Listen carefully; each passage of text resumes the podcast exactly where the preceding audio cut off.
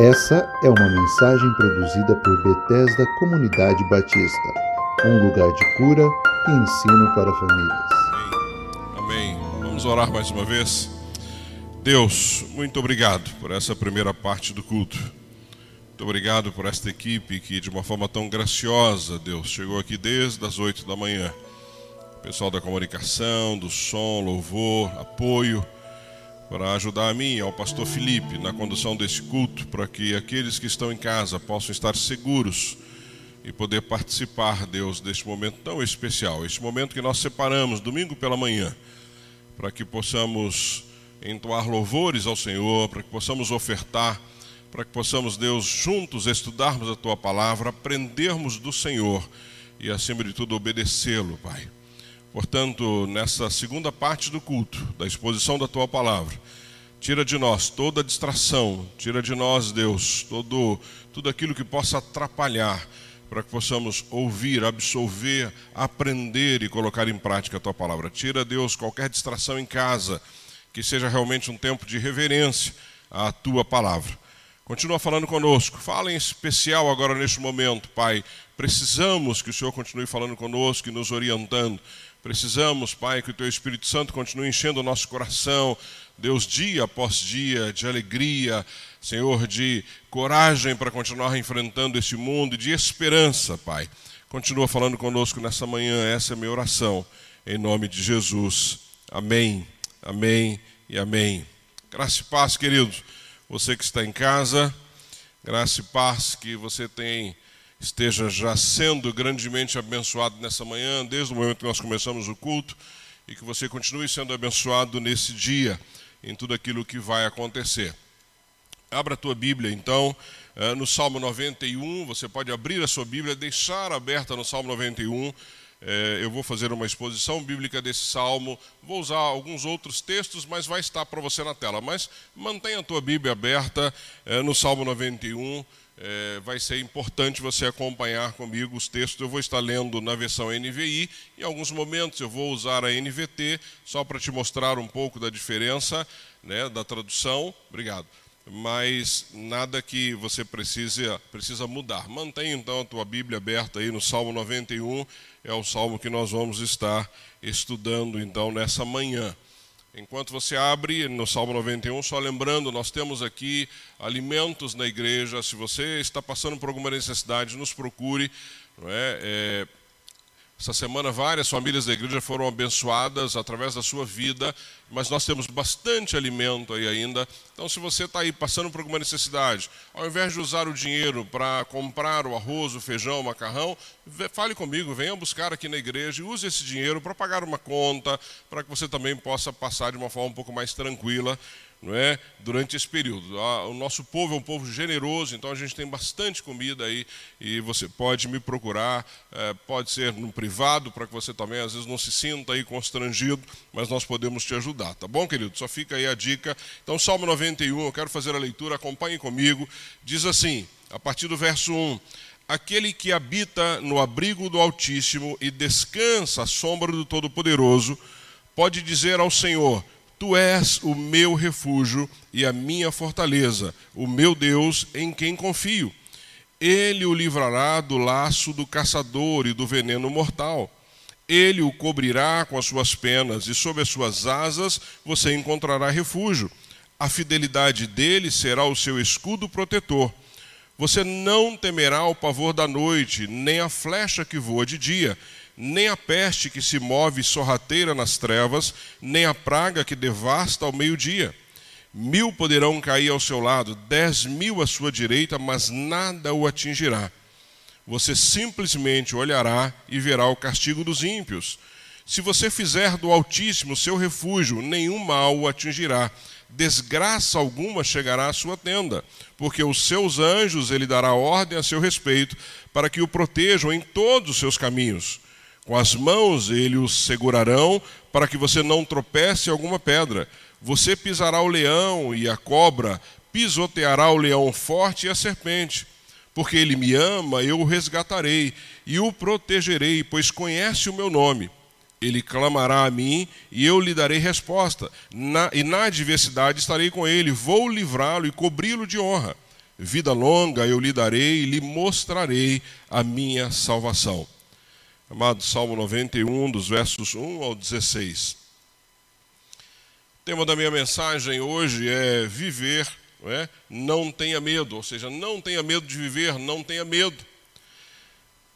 Como não ter medo no momento que nós estamos vivendo? Como não ter medo na situação que estamos passando? Como não ter medo quando você olha para frente e pensa que você pode ficar desempregado? Como não ter medo quando você olha para o nosso país ou para o mundo e olha que a, a economia está em bancarrota? Como não ter medo se todo dia, quando você abre uh, o teu Facebook ou qualquer outra rede social, você está vendo aí fotos de pessoas queridas que estão sendo levadas pelo Senhor hoje pela manhã. A Leila postou da sua sobrinha que foi morar com o Senhor, não é? Mas como não ter medo dessa situação? Como não ter medo quando você olha na TV e os hospitais estão superlotados, pessoas esperando e aguardando na fila para um atendimento? Como não ter medo quando você olha para o governo ou esse desgoverno, essa confusão entre município, estado uh, e, a, e, e, o, e o federal? Como não ter medo de tudo isso? Como não ter medo quando você sai de casa correndo o risco de ser contaminado com o Covid-19? Como não ter medo de toda essa situação? É? Estamos vivendo uma situação bastante complicada, tensa, inédita no mundo, em proporções, é inédita, isso nunca ocorreu, não é algo que atacasse tantos países ou todos os países na Terra, é algo estarrecedor.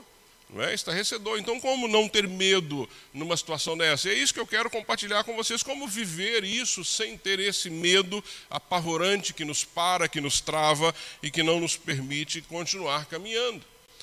E aqui eu quero usar o Salmo 91 porque ele é um salmo bem conhecido. Salmo 91, talvez você já tenha entrado na casa de alguém e a Bíblia está aberta onde? Salmo 91. É sempre assim, onde nós vamos, a Bíblia está lá aberta no, no, Salmo 91. Ela é quase que como se fosse uma simpatia para muita gente, não é? Fica lá aberta no Salmo 91. É pena que muita gente nem conhece o Salmo, mas fica aberta lá no Salmo 91 creio que para nós o Salmo 91 é uma realidade, é isso que eu quero compartilhar nessa manhã, que o Salmo 91 não esteja simplesmente numa Bíblia aberta, mas que ele esteja no seu coração, que ele seja algo que você creia, que ele seja algo que inspire a sua vida para caminhar no meio de tamanha luta que nós estamos vivendo. Então, o Salmo 91 ele é um salmo que ele, ele, ele, ele é para tempos, talvez, de, de perigos, de terror. É impressionante como o Salmo 91, estudando o Salmo 91 essa semana, como ele é atual, como o que nós estamos vivendo hoje tem uma relação direta com isso, como nós estamos vivendo um momento na vida que você vai perceber durante a exposição da minha mensagem, que ele se encaixa no que nós estamos vivendo hoje. Eu peguei uma citação do Spurgeon, do Charles Spurgeon, que é um pastor batista inglês, viveu entre 1834 a 1892. Ele foi considerado o príncipe dos pregadores. Imagina você ser considerado o príncipe dos pregadores, aquele que realmente ah, ao manejar a palavra, fazia de uma forma muito especial, por isso que eh, é chamado e ficou então essa, este nome, Príncipe dos, dos Pregadores. E ele, na sua, numa exposição que ele faz, numa introdução ao Salmo 91, ele diz assim: olha que interessante. É impossível que algum mal aconteça com o homem que é amado pelo Senhor. As calamidades mais destruidoras só podem encurtar a sua jornada e apressar a sua recompensa. As coisas ruins para ele não são coisas ruins, mas sim o bem em sua forma misteriosa. As perdas o enriquecem, a doença é a sua medicina, a reprovação é a sua honra, a morte é o seu ganho. Nenhum mal, no senso estrito da palavra, pode acontecer a ele, pois todo mal é anulado pelo bem. Feliz é aquele que vive em tal estado. Ele está seguro quando outros estão em perigo. Ele vive quando outros morrem. Olha que coisa maravilhosa. Coisa maravilhosa pensar que o mal que nós podemos estar passando, a doença que nós podemos estar vivendo, a, a, a morte que muitas vezes é, a, nós estamos vivendo, ele, ele, deixa claro na sua exposição que isso é, na realidade, encurtando esse chamado do Senhor, ou seja, encurtando o nosso regresso à casa, ou seja, nos levando então para algo que nós já sabemos que vai acontecer. Ou seja, qual é a minha esperança e a sua esperança de que um dia vamos viver para com o Pai, um dia vamos estar na eternidade com o Pai para todo sempre. Há um lugar para nós, há uma morada que foi separada para nós. Spurgeon diz isso, ou seja, tudo isso que nós estamos vivendo muitas vezes é para encurtar a nossa jornada e apressar a nossa recompensa. Qual a minha recompensa e qual a sua recompensa? Mas dizer que vamos estar com o Pai. A nossa recompensa é que Cristo nos salvou morrendo na cruz no nosso lugar.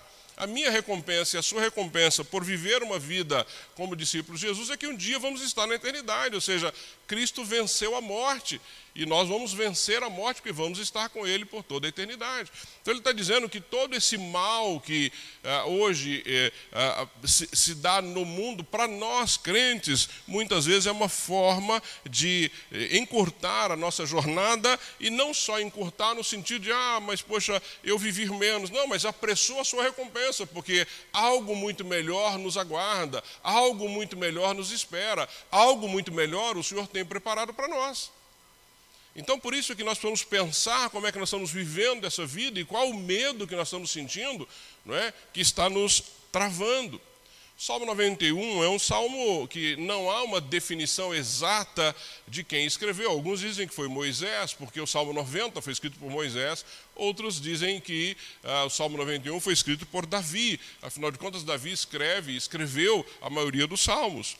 E há uma situação bastante interessante quando se pensa no Salmo 91 e, e está relacionado então a Davi, porque lá em 2 Crônicas, no capítulo 21, e se você tiver uma hora curiosidade de ler, você vai ver que lá em 2 Crônicas, no capítulo 21, narra um momento interessante que Davi, depois de várias vitórias, né? Deus vai dando a Davi vitória sobre, sobre povos, vão, Davi vai ganhando guerras, mas chega no momento aí, é, descrito na, em 2 Crônicas, no capítulo 21, que Davi decide fazer um recenseamento do seu exército, ou seja, Davi dá uma ordem para que o exército fosse contado.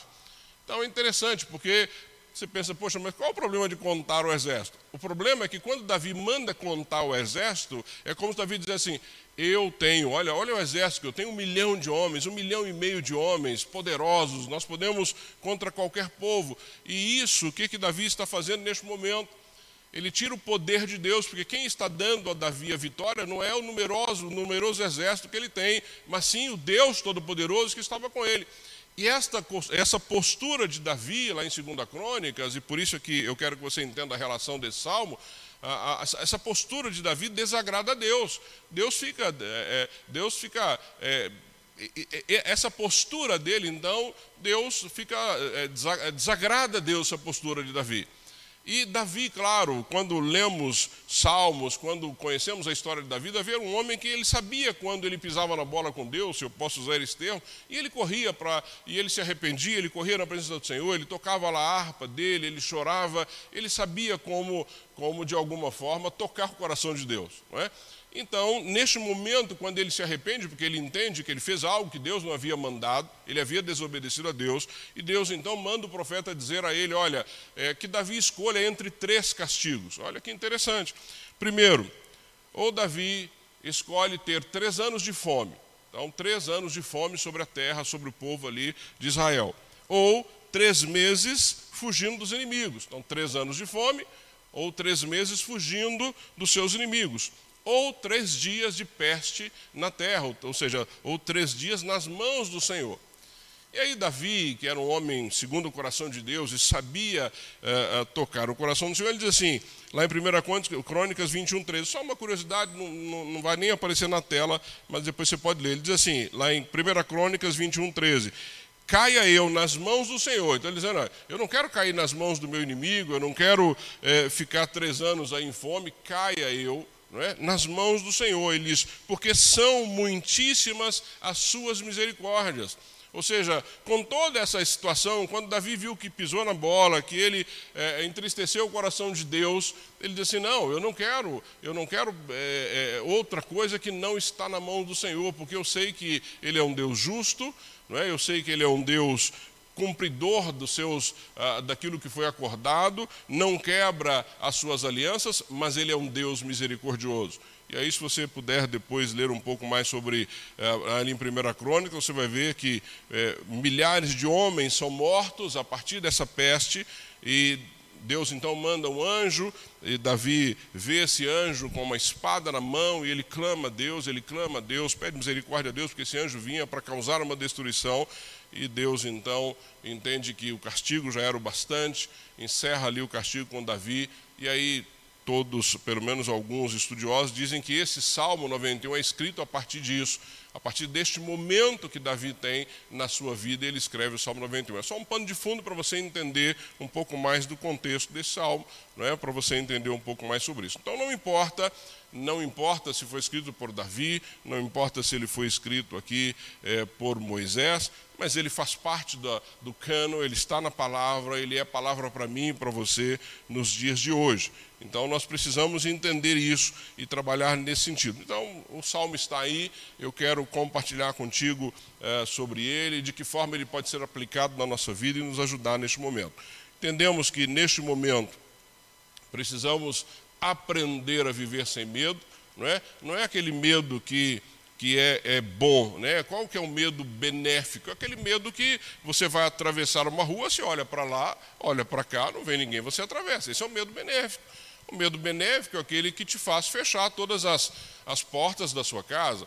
O medo benéfico é aquele medo que você está com seu carro, para para olhar se não vem ninguém, não é? com todo cuidado. Esse é um medo positivo, não tem nenhum problema. Não é esse medo que eu quero expor para você, mas é aquele medo de que nós não sabemos para onde vamos, ou que nos, nos trava, não nos permite caminhar.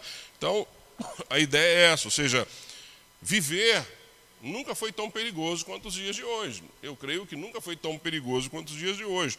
E o Salmo, então, vai nos dar algumas, algumas situações bem interessantes. Primeiro, eu quero pensar contigo cinco áreas da nossa vida, ou da vida da, da, da humana, que é, é, que nós corremos perigos, que elas, elas nos levam a algum tipo de risco. Primeiro perigo são das doenças físicas. Doenças físicas hoje é aquilo que talvez é um dos que nos leva a maior perigo, humanamente falando. Se você observar no verso 3, por isso que eu pedi que você deixasse aí aberto o Salmo 91. No verso 3 ele está dizendo assim: Ele o livrará dos, do laço do caçador e do veneno mortal. Ou seja, ele usa a ideia de veneno mortal, e aqui nós poderíamos traduzir isso como uma doença incurável, não é? como uma ameaça de destruição. A AIDS que nós acompanhamos aí durante tantos anos, quem é da minha faixa de idade acompanhou isso muito mais de perto. Os jovens hoje têm uma ideia do que é, mas nós vimos a destruição que ocorreu, um câncer um Alzheimer, um, um, problema de coração, algo que você é, que surge na sua vida, o próprio Covid-19, não é? É algo que nos traz perigos físicos, ou seja, que você está sujeito a esses perigos aí no seu dia a dia. E ele diz na NVT, no próprio verso 3, e por isso que eu quero usar uma outra tradução, ele diz assim: Pois ele o livrará das armadilhas da vida e o protegerá das doenças ou de doenças mortais. Ou seja, a, a, o que Davi escreve no Salmo, que é inspirador para mim e para você, no verso 6, diz assim: olha, esse Deus Todo-Poderoso, esse, esse Deus, quando você se abriga nele, ele vai te livrar dessas situações, ele vai te livrar inclusive dessas doenças mortais. Nem peste, nem a peste que se move, diz no verso 6, sorrateiramente nas trevas, nem a praga que devasta ao meio-dia, ou seja, nem essas doenças, elas, elas vão ter algum poder sobre você, no sentido de que ele nos guarda, ou seja, de que ele nos protege. Não tem uma praga que se aproxima na escuridão, o NVT diz no mesmo verso 6, nem a calamidade que devasta ao meio-dia, ou seja, Amados, não tem como, a doença está à, nossa, à, nossa, à nossa volta, a morte está sempre aí batendo a nossa porta, ou seja, nós não sabemos se estaremos aqui, eu tenho dito isso. Eu estou aqui pregando, pode ser que domingo que vem não esteja aqui, o pastor Felipe pode ser que não esteja, qualquer um de nós. Não é? Nós estamos vivendo momentos na história que você começa a semana e não sabe mais como é que você vai chegar ao fim da semana. Ou seja, isso está à nossa espreita, mas não quer dizer que o Senhor não vai nos guardar, que o Senhor não vai nos proteger, que nós não podemos contar com a, com a boa mão dele sobre as nossas vidas. Ou seja, nós vamos correr riscos. O que nós não podemos deixar é que isso roube a nossa alegria de viver. Nós não podemos deixar que essas coisas nos, nos trave ou nos deixe tão paralisados que nós perdemos a alegria de viver, nós não vivemos mais. E nós temos que tomar muito cuidado com isso. Ou seja, nós não temos controle, por exemplo, sobre algumas situações, sobre doenças que podem surgir, não é? mas nós devemos nos cuidar. Nós devemos nos cuidar. Eu acho que nós estamos vivendo um momento interessante que muitos hábitos foram mudados e que eu creio que eles vão permanecer. É? Quem em sã consciência é, usava álcool gel com a frequência que nós usamos hoje? Mas será que o álcool gel nunca. Será que é só agora que ele era benéfico para você fazer uma higienização das mãos? Não, sempre foi. Nós temos enfermeiros aqui, eu tenho certeza que nos hospitais, durante toda a vida, se usa isso como uma forma de você higienizar a mão. Agora, com a Covid-19, nós trouxemos isso para onde? Para as nossas casas, para a porta da igreja, para o nosso dia a dia. Ou seja, esse é um hábito que tem que permanecer. Em países como o Japão, a pessoa, quando ela está gripada, ela usa uma máscara porque vai protegê-la e proteger as pessoas que estão à sua volta. Ou seja, para eles era muito natural você andar com uma máscara. Ou seja, ninguém ficava apavorado quando te via com uma máscara. Disse, não, aquela pessoa está pensando em me proteger, é por isso que ela está com uma máscara. Ou seja, creio que é uma coisa que nós vamos manter no nosso país. Acredito que sim, espero que se mantenha. De repente você não precisa mais usar uma máscara estando bem, mas em qualquer sintoma gripal você põe uma máscara e sai. Isso vai proteger você e proteger as pessoas que estão à sua volta. Ou seja, vários hábitos nós aprendemos durante essa pandemia que nós devemos manter. Cuidar do próprio corpo. Nós precisamos entender isso. Ou seja, é, é, eu, eu caminho aqui na Avenida Portugal, que é perto de casa, e todos os dias tem muita gente caminhando. Então os lugares estão fechados, as pessoas estão caminhando na rua. Ou seja, será que nós precisamos só de uma, de uma pandemia para entender que nós temos que ter um cuidado físico? Não, é, é natural que nós tenhamos isso. É natural que a gente mantenha isso. Então, aquilo que eu não tenho controle, tudo bem, mas aquilo que eu posso fazer, que vai me ajudar no dia a dia, eu preciso fazer. Uma boa alimentação, né, ter momentos de lazer. Nós estamos vivendo agora uma situação que você precisa ter algum lazer. Pastor, mas eu não posso sair de casa, ok? Mas crie um lazer na sua casa. Crie algo que você possa fazer. Assista um programa, leia um bom livro, se desligue do que está acontecendo. Não é? Porque também, se nós ficarmos o tempo todo só ouvindo notícias, notícias, você fica paranoico com tudo isso que está acontecendo. Então, tem coisa que você não tem controle, mas tem coisas que você pode fazer, não é? Você pode se cuidar. Então que esses hábitos que foram aí surgiram agora com a pandemia, eles possam ser mantidos na nossa vida. Então, perigos de doenças físicas. Um outro perigo que o Salmo 91 deixa claro aí para mim e para você, são das coisas imprevistas. Ele está dizendo a flecha que voa de dia, lá no verso 5. Ou seja, o que é uma flecha naquela naquele contexto? Ou seja, é como se fosse hoje uma bala perdida, um tiro que vem do, de você não sabe de onde, você acaba sendo atingido por isso. Ou uma flecha no meio da guerra, que você está ali, a flecha vem, te atinge e, e você morre. Ou seja, são coisas fortuitas, não é? São muitas vezes você é vítima de uma irresponsabilidade de alguém, situações que a gente ouve de que as pessoas estão indo lá, sua família no carro, vem lá um irresponsável alcoolizado, bate no carro, mata toda a família. Quantas vezes a gente ouve isso? Não é? Situações que você não tem como, como controle, ou seja, são perigos que eu e você estamos correndo, perigos físicos que corremos diariamente alguém que assalta aí, é, vai roubar um celular e a gente vê isso, dá um tiro na pessoa, é, não é? Então são situações que nós não temos controle, são situações aí imprevistas. Na NVT, no verso 5, ele diz assim: Não tenha medo dos terrores da noite. Olha que interessante, não tenha medo dos terrores da noite, nem da flecha que voa durante o dia. Não tenha medo, é isso que ele está dizendo. De novo, não é o medo bom, não é o medo benéfico, mas é esse medo de te deixar travado de não fazer as coisas. Nós estamos vivendo agora um momento também interessante, porque nós não estamos podendo, nós estamos podendo nos reunir. É? Isso foi imprevisto. Eu, em momento nenhum da minha caminhada, desde que nós começamos a igreja, o pastor Felipe ou qualquer um da liderança, pensou que nós viveríamos uma situação como estamos vivendo. Eu acho que nenhum pastor pensou sobre isso, ou seja, que nós estamos vivendo neste momento, uma situação imprevista. Agora, como nós vamos lidar com isso? Né? Nós estamos vivendo agora um momento, essa semana eu tive algumas reuniões, se falou muito, reunião com pastores, se falou muito, olha, estamos sendo perseguidos, a igreja está sendo fechada, vai abrir, não vai abrir, pode, não pode. A discussão hoje, essa semana, foi essa. Eu participo de vários grupos e discussões assim, acirradas. Será que estamos sendo perseguidos? Amados, eu tenho orado ao Senhor porque os países que eu consigo conheço de perseguição, a igreja explode de crescer. Eu nunca vi um lugar onde a perseguição chegou que a igreja desanimasse, que a igreja diminuísse, pelo contrário. É? Então não estou dizendo que nós precisamos disso, não, mas eu não estou muito preocupado se tem perseguição, não tem perseguição. Eu estou entendendo o seguinte: que nós precisamos abrir a boca, pregar o Evangelho, levar o Evangelho à maior, maior parte das pessoas que nós pudermos. Ontem eu estava cortando o cabelo e gosto muito lá onde eu corto cabelo, são pessoas que eu tenho um carinho especial por eles, não são cristãos evangélicos. E ontem ele me fez uma pergunta bastante interessante, porque ele me perguntou sobre a desavença entre palestinos e o povo de Israel. Ah, foi a minha deixa.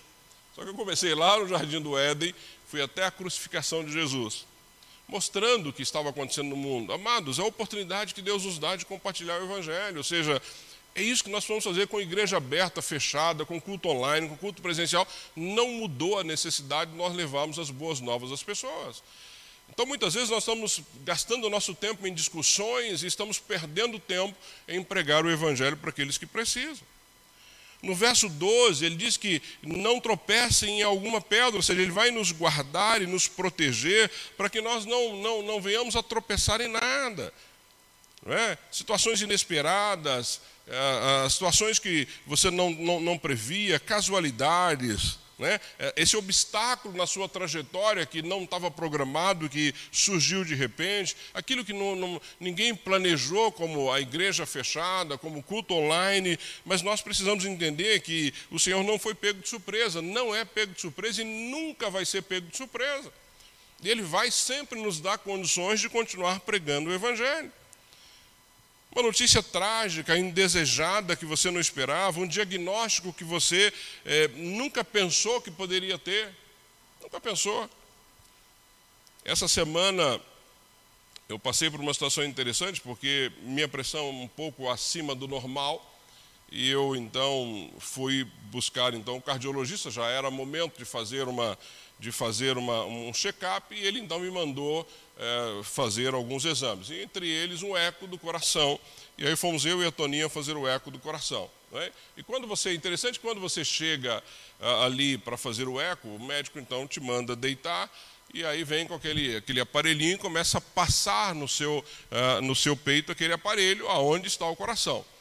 E é interessante porque você, eh, a cada momento que ele para com aquele aparelho, você tem um susto. Ele para aqui, você fala, achou alguma coisa. Ele vai para cá e fala, meu, não tenho, tenho um problema, tenho uma dificuldade. Ou seja, esse é o receio de algo que você não está esperando. É o receio de uma, de, uma, de, uma, de uma situação, de um diagnóstico inesperado. E foi interessante porque eu e a Toninha fizemos o exame, e quando terminou o exame, eu disse para ele assim, está tudo bem, doutor? E ele disse para mim assim, não tem nada grave. Aí a Toninha, quando terminou dela, nem perguntou. E aí nós entramos no carro, eu falei, você não perguntou? Ela falou assim, claro que não. Ele falou, olha o que ele falou para você, não tem nada grave, significa que tem alguma coisa, ou seja, então, ela falou, eu prefiro não saber.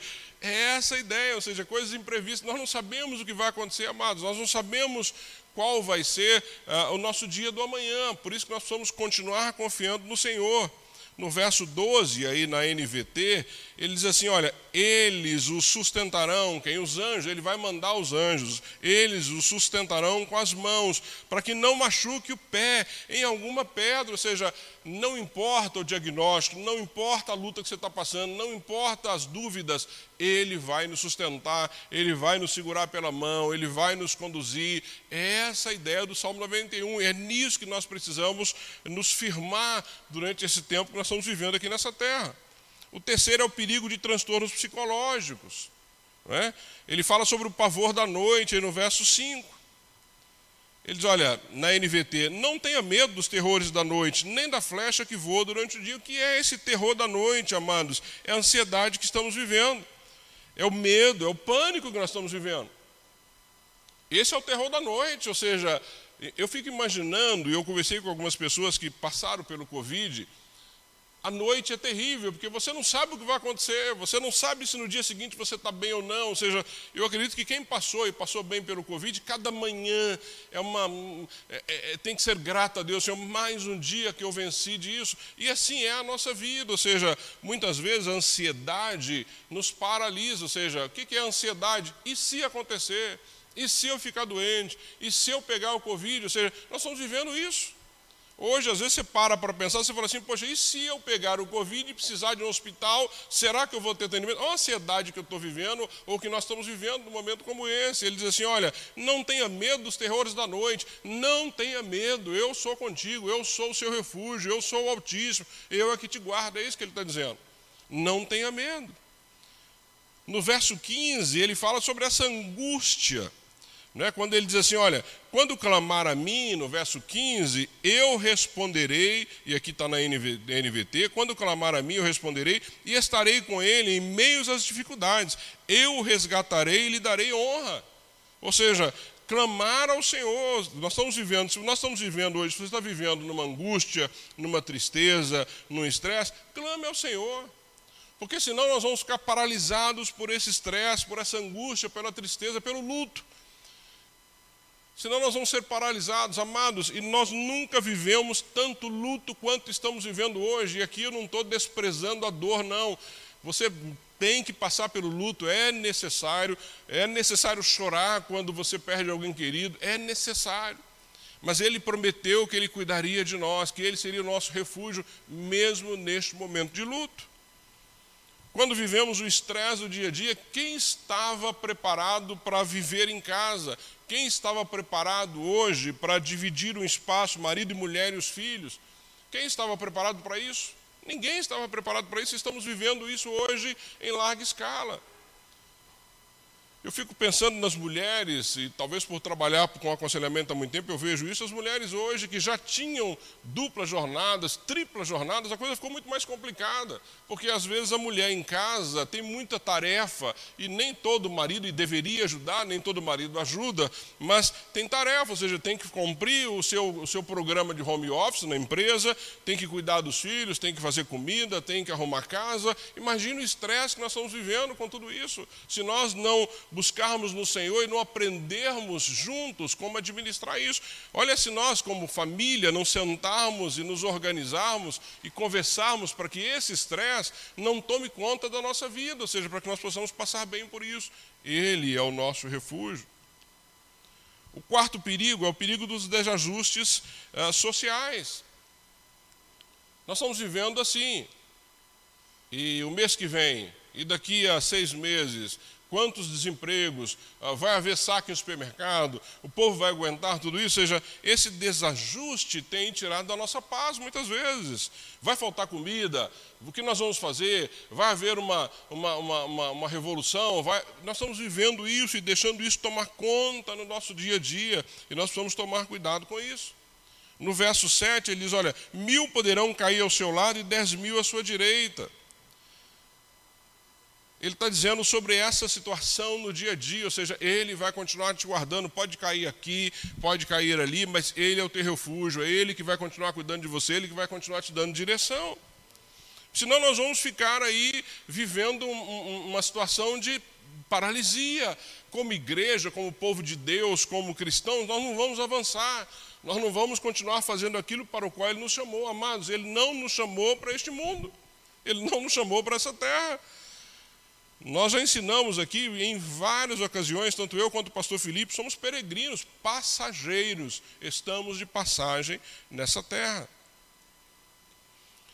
Na NVT, ainda que mil caiam ao seu lado e dez mil morram ao seu redor, você não será atingido. Não será atingido. Não é porque você é especial, não. Você é especial para o Senhor porque Ele te salvou. Cristo morreu na cruz por você.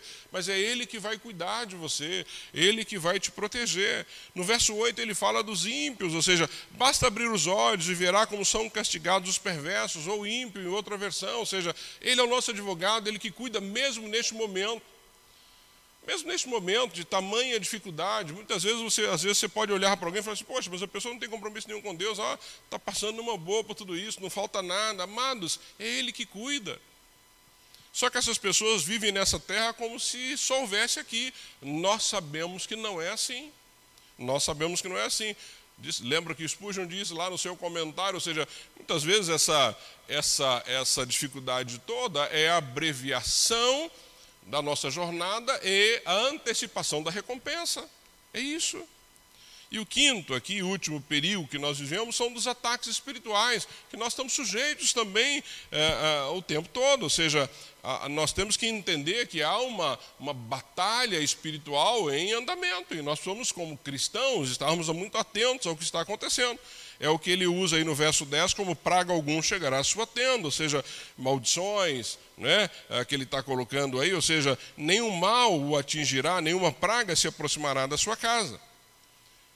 Calvino, num comentário é, com relação ao verso 10, sobre nenhuma praga ou nenhum mal te atingirá, ele faz uma exposição bastante interessante, que ele diz assim, e como males adversos nos sobrevêm, quando descansamos confiantemente na proteção do Senhor. Ele está dizendo, por que, que esses males chegam a nós se nós estamos descansando no Senhor? É uma pergunta.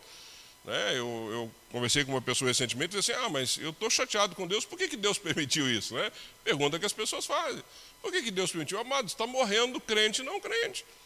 Tem crente pegando Covid, tem não crente pegando Covid, tem ambos sobrevivendo, tem ambos morrendo. Deus continua no controle, não perdeu o controle.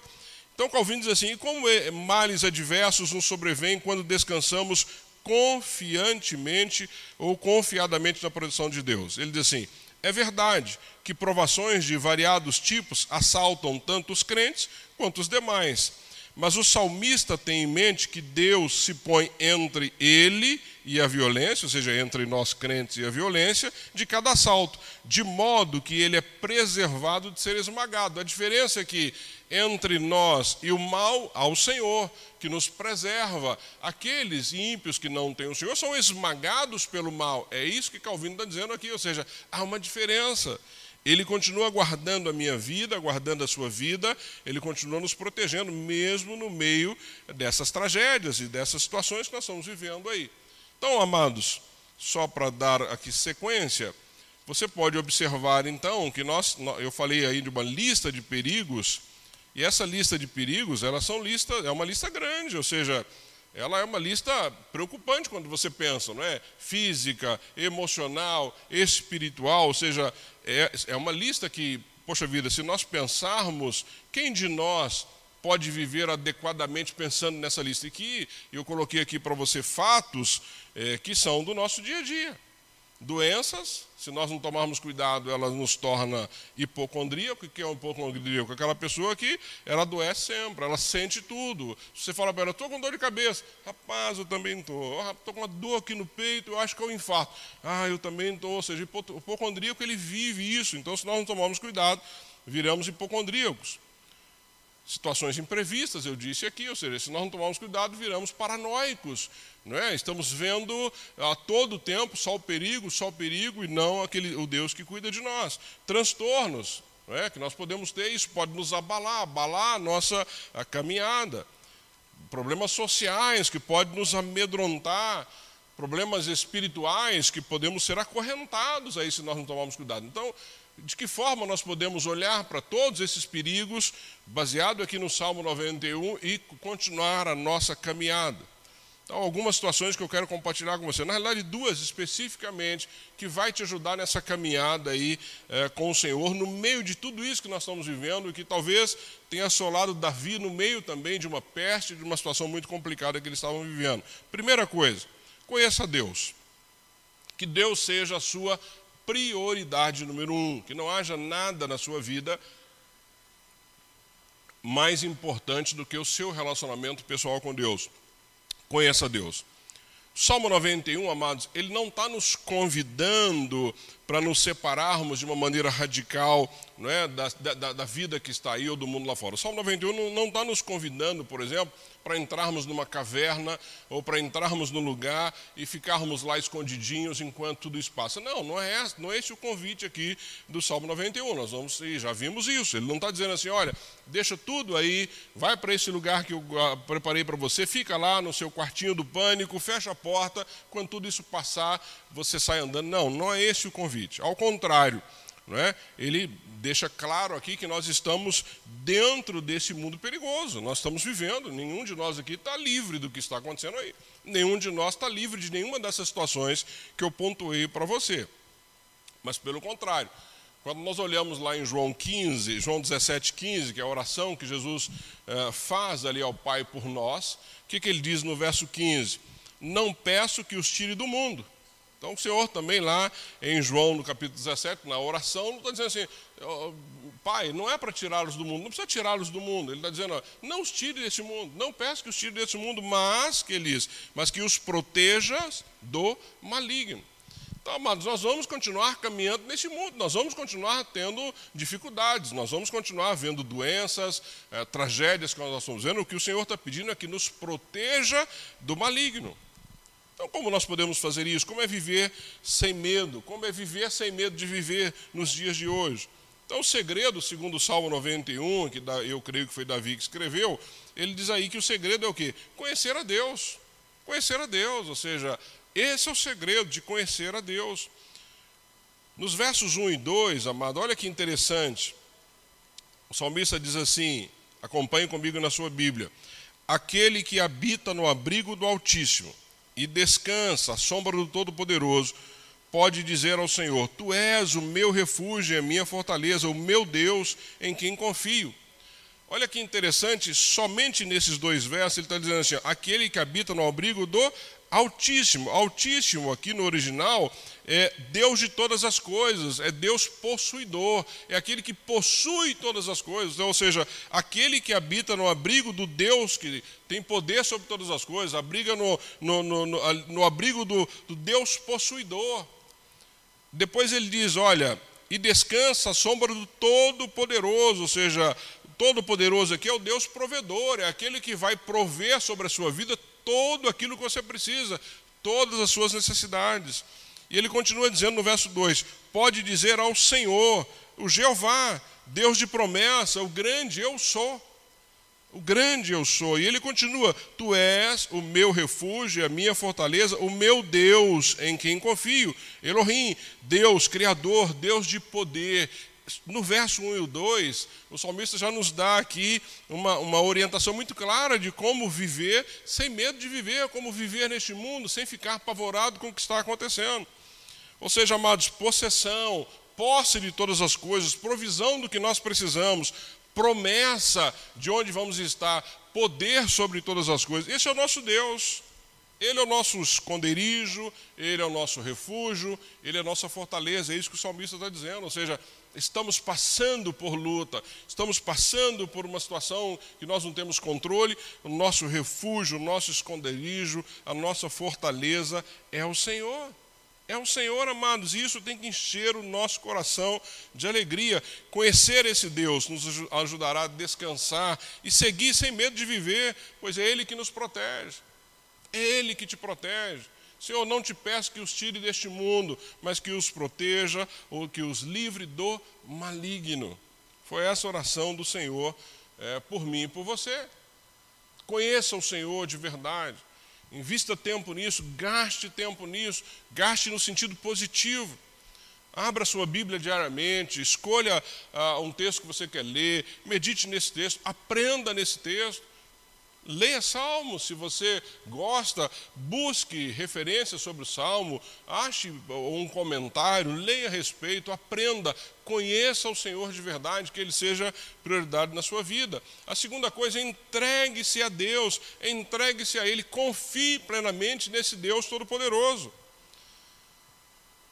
Quando olhamos o Salmo 91, ele não está prometendo libertação a todas as pessoas e proteção a todos. O Salmo não diz isso, olha, todos serão protegidos, todos serão guardados. Não, ele diz que aquele que habita, não é? É aquele que habita. Ou seja, a quem é que vai estar guardado e protegido? Aquele que habita. É o que ele está dizendo aí no verso 1. Esse vai descansar, esse vai estar no, no abrigo do Altíssimo, esse vai estar à sombra do Todo-Poderoso. Ou seja, aquele que habita, ou aquele que decide habitar, não é? ele dá um passo nesse sentido.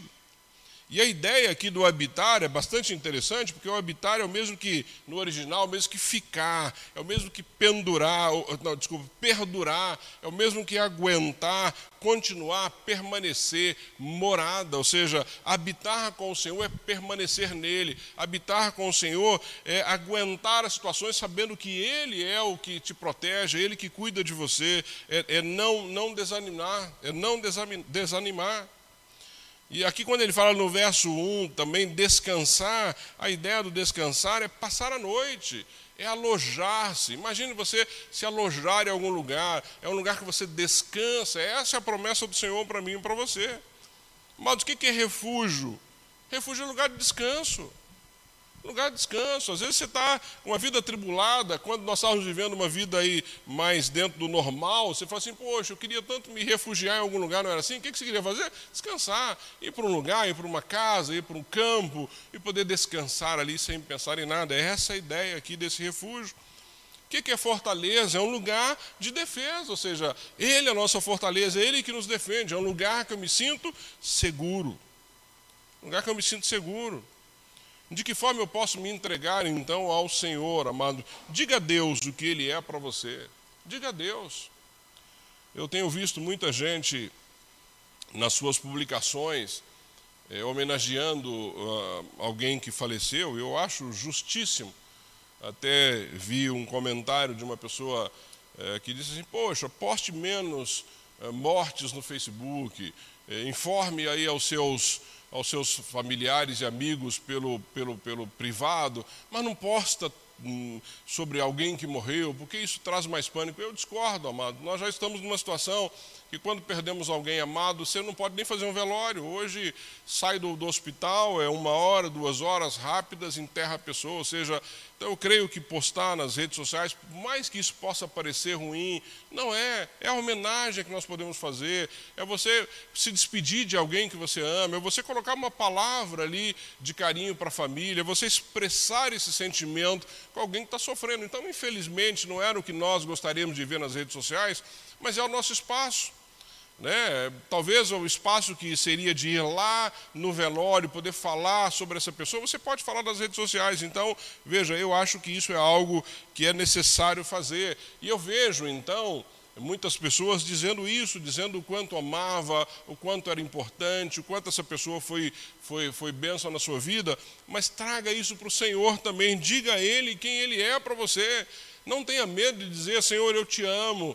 Senhor, o Senhor é o meu protetor. O Senhor é o meu salvador. Senhor, eu, eu não vivo sem o Senhor. Declare o seu amor. Diga ao Senhor o que você sente por Ele. Davi fazia isso. Por que, que Deus atendia Davi na maioria das vezes? Porque Davi sabia tocar o coração de Deus. Amada, a nossa relação com Deus é essa relação de, de pai e filho. Se você ama o teu pai e a tua mãe, não espere somente para fazer uma declaração ou qualquer outra pessoa querida quando houver um falecimento. Faça isso no seu dia a dia. Diga que você ama. Lá em casa, eu falo para Toninho, para os meus filhos, que eu os amo constantemente, todos os dias. Nós começamos a fazer isso algum tempo atrás, até como um hábito para que isso se tornasse normal. E hoje é muito, para mim, muito fácil falar para Toninho: olha, eu te amo, Daniel, eu te amo, Jonathan, eu te amo. E eles fazem a mesma coisa. Ou seja, não vamos deixar para fazer isso no momento é, que estamos aí é, vivendo uma situação de luto, mas com o Senhor, faça isso constantemente. Faça isso constantemente, diga para Ele isso. Não é confissão positiva, não estou te dizendo aqui que você tem que fazer disso um mantra, não. Aquele que habita no abrigo do Altíssimo e descansa à sombra do Todo-Poderoso pode dizer ao Senhor: Tu és o meu refúgio, Senhor, Tu és o meu refúgio, Tu és a minha fortaleza, Tu és o meu Deus, é em Ti que eu confio. Diga isso para o Senhor, abra o teu coração, fala para Ele o que você está sentindo. Amados, nós vivemos por aquilo que nós cremos. E isso acaba sendo uma vitamina aí na sua alma, na sua caminhada do dia a dia. Refugie-se sobre a verdade da palavra. Refugie sobre a verdade da palavra, ou seja, por isso que você precisa conhecer a palavra, por isso que você precisa estudar a palavra, refugie-se nessa verdade. É a nossa proteção, é a âncora para as nossas almas. Quando o diabo tenta Jesus, e vocês lembram muito bem disso, Jesus usa o que? Usa a própria palavra. O diabo tenta Jesus e ele contra-ataca com o que? Ele não diz assim, ah, diabo, você não sabe de nada. Ah, não, ele contra-ataca com a própria palavra. Lá em Mateus, no capítulo 4, versos 3 a 4, diz assim, Mateus 4, 3 a 4. O tentador aproximou-se dele, de quem? De Jesus, e disse: Se você é filho de Deus, mande que essas pedras se transformem em pães. O que, que Jesus respondeu? Jesus respondeu: Está escrito. Está o quê? Escrito. Não só, nem só de pão virá o homem, mas de toda palavra que procede da boca de Deus. Refugie-se na palavra. É ela que vai nos dar a tranquilidade para passar pelo que nós estamos vivendo.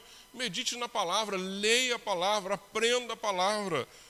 Nós temos tido aqui situações, o Felipe dá um curso de teologia às segundas-feiras, hoje ainda muito mais fácil, amado, que é online.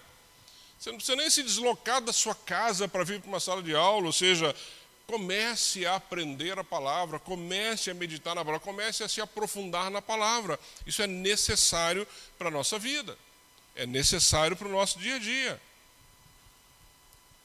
Ele o cobrirá, no verso 4, com as suas penas, e sob as suas asas você encontrará refúgio, a fidelidade dele será o seu escudo protetor. Refugie-se na palavra. 3. Mantenha acesa a chama do amor por Deus. Mantenha acesa essa chama. É esse relacionamento de amor com Deus que vai nos manter inabaláveis diante dessas tormentas de, da vida, da morte, do que nós estamos vivendo. Então você precisa manter aceso isso. Agora, como é que você mantém aceso o amor por alguém? Relacionamento. Não é assim? Relacionamento. Nós nos amamos aqui na igreja porque nos relacionamos.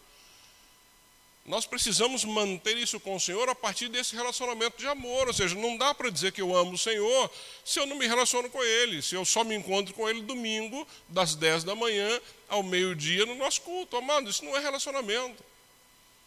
Não é relacionamento, ou seja, manter acesa essa chama é buscar esse relacionamento diário com o Senhor. É isso que vai nos ajudar a suportar o que nós estamos vivendo que, que ele diz no verso 14 aqui do, do, do, salmo que nós estamos estudando nessa manhã? Ele diz assim: ó, porque ele me ama, porque quem me ama? Eu e você. Ele diz, porque ele me ama, eu o resgatarei. Ou seja, o Senhor está nos resgatando e nos resgata porque nós o amamos. É isso que o salmo está dizendo. Porque ele me ama, eu o resgatarei. Eu o protegerei, pois conhece o meu nome. Ou seja, Amados, quando você ama o Senhor, quando você nutre esse amor, quando você mantém esse amor, é Ele que te resgata, é Ele que te protege, é Ele que vai te livrar de todas essas situações. Paulo, lá em Filipenses, no capítulo 1, versos 21 e 25, ele diz assim: olha, que interessante, 21. Porque para mim o viver é Cristo e o morrer é lucro. Olha que interessante. Viver é Cristo e o morrer é lucro. Ele tinha convicção, ele sabia para onde ele estava indo. Tanto que ele diz aí no verso 22: Caso continue vivendo no corpo, caso eu continue vivendo aqui, terei fruto do meu trabalho, ou seja, vou continuar frutificando para o Senhor. E já não sei o que escolher. Ele está dizendo assim: ó, já estou em dúvida, eu já não sei o que, que eu faço. Se eu fico aqui, se eu quero ficar aqui, se eu quero ir com o Senhor. Ele diz assim no 23: Estou pressionado dos dois lados Olha o coração de Paulo como estava. Desejo partir estar com Cristo. O que é muito melhor. Ele diz, olha, eu desejo é partir estar com Cristo, que é muito melhor. Imagina, você não está vivendo nada do que nós estamos vivendo aqui. Imagina você não está vivendo tudo isso que eu acabei de narrar para você. Ele diz no 24: Contudo, é mais necessário, por causa de vocês, não por ele, por causa de vocês, que eu permaneça no corpo, que eu ainda permaneça aqui nesta terra. Convencido disso, sei que vou permanecer e continuar com todos vocês para o seu progresso e alegria na fé. Está dizendo assim: olha, eu vou ficar aqui por amor a vocês. Eu só vou ficar aqui por amor a vocês, mas eu realmente queria estar com o Senhor, porque eu sei que lá é muito melhor do que o que nós estamos vivendo aqui. Ou seja, ele tinha plena convicção disso. Ele tinha tanta convicção disso que ele dizia: o Senhor vai me manter aqui um pouco mais para estar com vocês. Então, nutra este amor pelo Senhor no seu dia a dia. E quarto e último, não deixe de orar a Deus. Não deixe de orar a Deus. Verso 15 aí do Salmo 91 que nós lemos, o que, que ele está dizendo? Ele clamará a mim, quem? Eu e você. Nós clamaremos ao Senhor. Ele diz assim: Ele clamará a mim e eu lhe darei resposta. E na adversidade estarei com ele, vou livrá-lo e cobri-lo de honra. Amados, isso é oração. Nós vamos orar clamando ao Senhor e Ele vai fazer o que? Ele vai nos dar uma resposta, Ele vai responder para mim e para você. Ele não vai nos deixar sem resposta. E talvez a resposta não seja o que você queira, talvez a resposta não seja o sim que você está esperando, pode ser um não. Talvez ele diga: olha, aguarde, espere um pouco mais, mas ele vai te dar uma resposta. João, no capítulo 14, verso 13, na NVI, diz assim: E eu farei o que vocês pedirem em meu nome, para que o Pai seja glorificado no Filho. Eu farei o que vocês pedirem em meu nome. Não é? próprio João, no capítulo 16, verso 24, diz assim: Até agora vocês não pediram nada em meu nome. Peçam e receberão, para que a alegria de vocês seja completa. Ou seja, nós estamos nos relacionando com Deus que nos dá liberdade de pedir a Ele, se for justo, se for algo que nós merecemos, se for algo que realmente vai fazer diferença, Deus nos atende. É isso que Ele está dizendo. Vocês não estão me pedindo nada, pode pedir. A minha relação com vocês não é essa relação de troca, mas vocês podem pedir, porque eu sou aquele que sou possuidor de todas as coisas, eu sou Deus Todo-Poderoso, eu posso atender havendo uma necessidade, havendo um propósito, eu vou atender, amados. Nós temos inúmeras situações aqui na igreja, durante esses seis anos de existência, que Deus nos abençoou, porque havia um propósito nisso como igreja. Quem está aqui há mais tempo conhece a história, a história desse espaço, a história dessa igreja, que Deus interviu nos momentos assim, de uma forma especial, milagrosa, não é? E, e cuidou da igreja e tem cuidado da igreja. Estamos passando aí por um momento agora é, de, de, uma situação ruim em todo o país. Temos conseguido com o proprietário aqui da igreja descontos, acabamos de ampliar o nosso desconto agora até eh, os próximos três meses, ou seja, vamos até junho né, eu vou comunicar depois a diretoria e o conselho sobre isso, conseguimos. E uma das coisas que o proprietário usou é, pelo nosso histórico de bons pagadores, de cumpridores das nossas obrigações, eles estão estendendo o nosso desconto, ou seja, é Deus cuidando.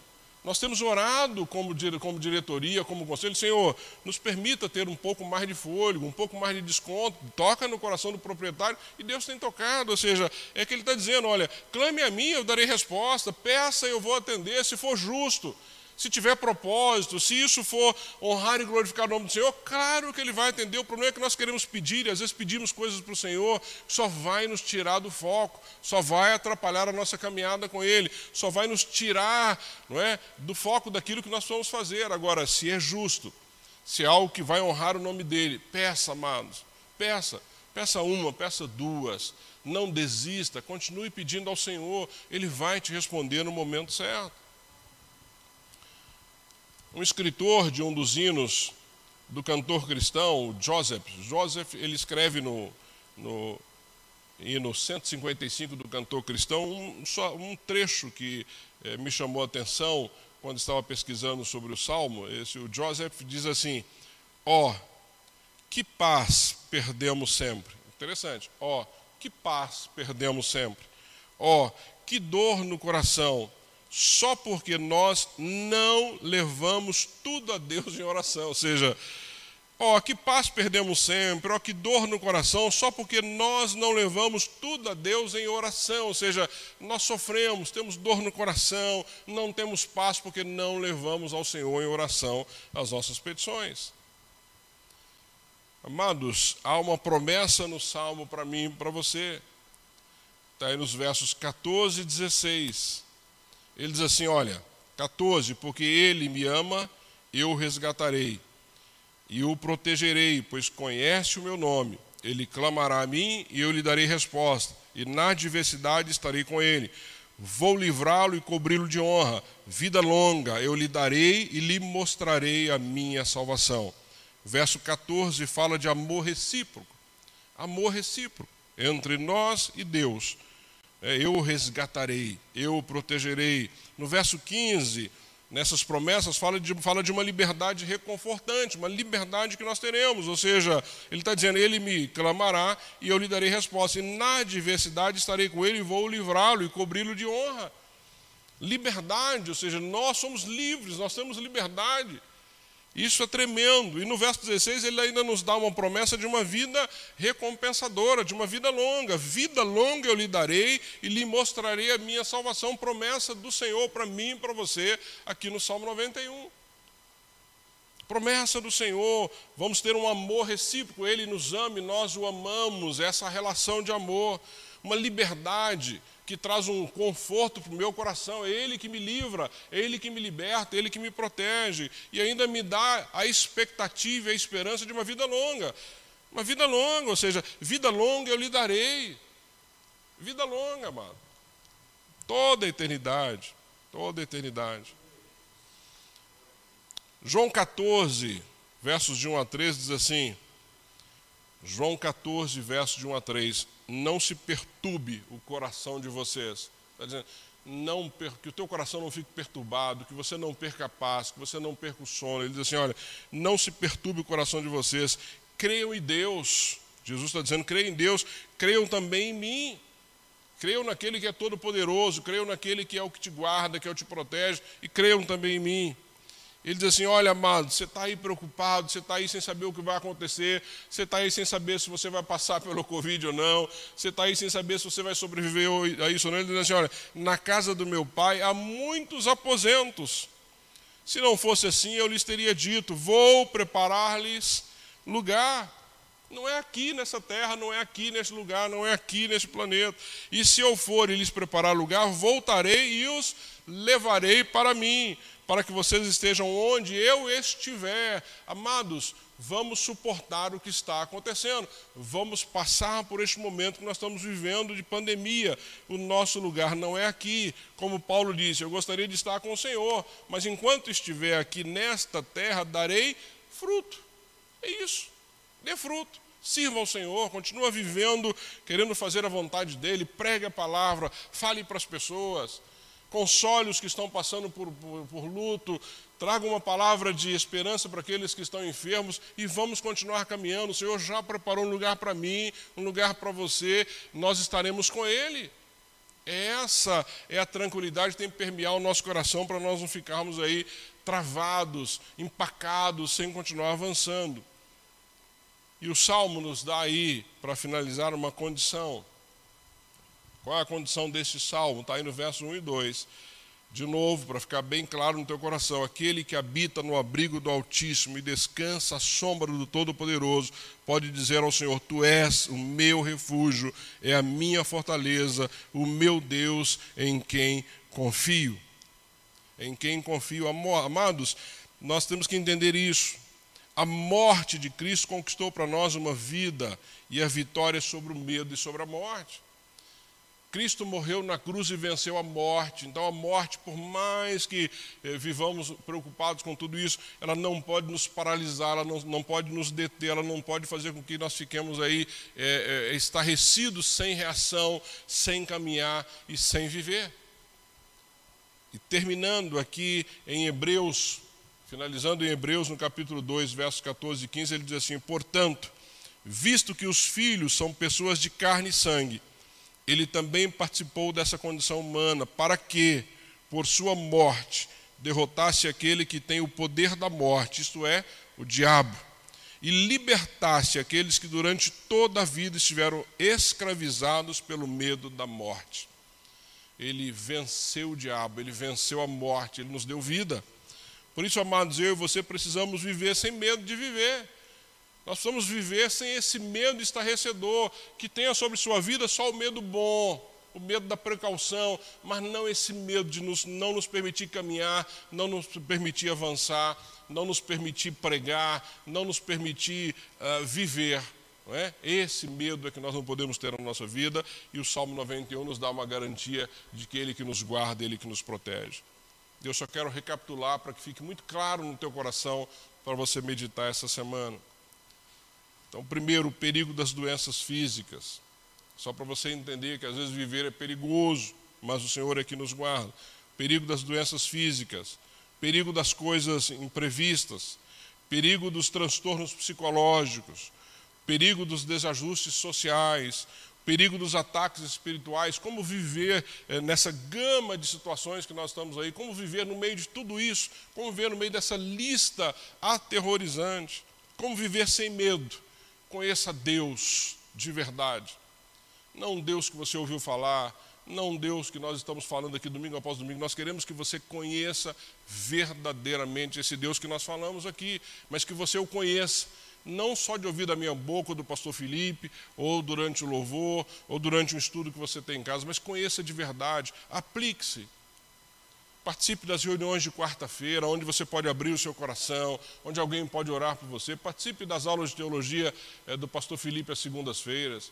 Né? Participe dos cultos, faça o devocional que nós estamos fazendo dos 40 dias. Está lá fácil para você é, no aplicativo. Tem áudio, tem texto, você pode ouvir, você pode ler. Abra a tua Bíblia, estude a palavra, conheça de verdade esse Deus Todo-Poderoso, entregue-se a Ele, entregue-se a Deus de verdade, confie nele, dependa dele, diga a Ele o quanto você o ama, declare isso todos os dias, acorda de manhã e já fala, Senhor, obrigado porque eu acordei, obrigado porque tem sol, obrigado porque eu abri o olho, obrigado porque eu posso sair, obrigado porque eu tenho um trabalho, obrigado porque eu tenho comida na minha casa, diga isso a Ele. Refugie-se sob a sua palavra, conheça essa palavra. Mantenha acesa essa chama desse amor a Deus na tua caminhada e não deixe de orar a Deus todos os dias. Ore a Ele todos os dias, coloque a Ele ah, ah, como está o seu coração e dependa dEle. Amém? Eu quero orar contigo. Deus, obrigado mais uma vez por tua palavra. Obrigado pelo Salmo 91. Obrigado que aprendemos nessa manhã, Deus da mesma forma que o Senhor falou através desse salmo e que Davi escreveu, Moisés, nós não sabemos quem, mas que nos inspira de uma forma tão especial. O Senhor, nosso refúgio, o Senhor, a nossa fortaleza, é no Senhor que nós descansamos, é no Senhor que nós confiamos. Pai, ajuda-nos nessa caminhada. Tira do coração do teu povo, Deus, todo medo, esse medo estarrecedor, esse medo da morte, esse medo, Senhor, de pessoas que às vezes estão sentindo que não sabem para onde vai, mas nós sabemos. Pai, que nós possamos avançar, que nós possamos viver essa semana, que nós possamos, Deus, pregar a tua palavra, que nós possamos acordar, trabalhar, servir, que nós possamos, com todos os cuidados necessários neste momento, obedecendo às, às regras, determinações do Ministério da Saúde, Deus, mas nós possamos continuar vivendo Pai, nós não sabemos, como Spurgeon disse, quanto tempo vamos ter nessa terra, mas se o Senhor abreviar o nosso tempo nessa terra, o Senhor está antecipando a nossa recompensa, que é estar com o Senhor por toda a eternidade. Portanto, Pai, continua usando o teu povo, continua usando a tua igreja com ousadia. Continua, Deus, fazendo com que a, nós possamos abrir as nossas bocas todos os dias e pregar a tua palavra. Pai, não nos deixe perder as oportunidades quando o Senhor preparar para nós. Continua cuidando do teu povo, continua cuidando do coração daqueles que estão entristecidos, continua, Deus, cuidando do coração daqueles que estão passando por luto, mas continua usando o teu povo e a tua igreja. Mesmo no meio de tamanha tribulação, enche o nosso coração de alegria por sermos teus filhos e poder caminhar com o Senhor. Continua usando a comunidade Batista Bethesda, Deus, para honra, glória e louvor do teu nome. Continua cuidando dessa família tão linda que o Senhor nos permite caminhar e que nós nunca deixemos, Deus, de cuidar uns dos outros, de sustentar uns aos outros. Eu oro, pedindo, Pai, que essa palavra permaneça no nosso coração, que nós possamos meditar nela durante a semana e possamos continuar aprendendo nela. Faça isso, Pai, na minha vida e na vida de cada um desses amados, no nome do Pai, do Filho e do Espírito Santo. Amém. Amém e amém.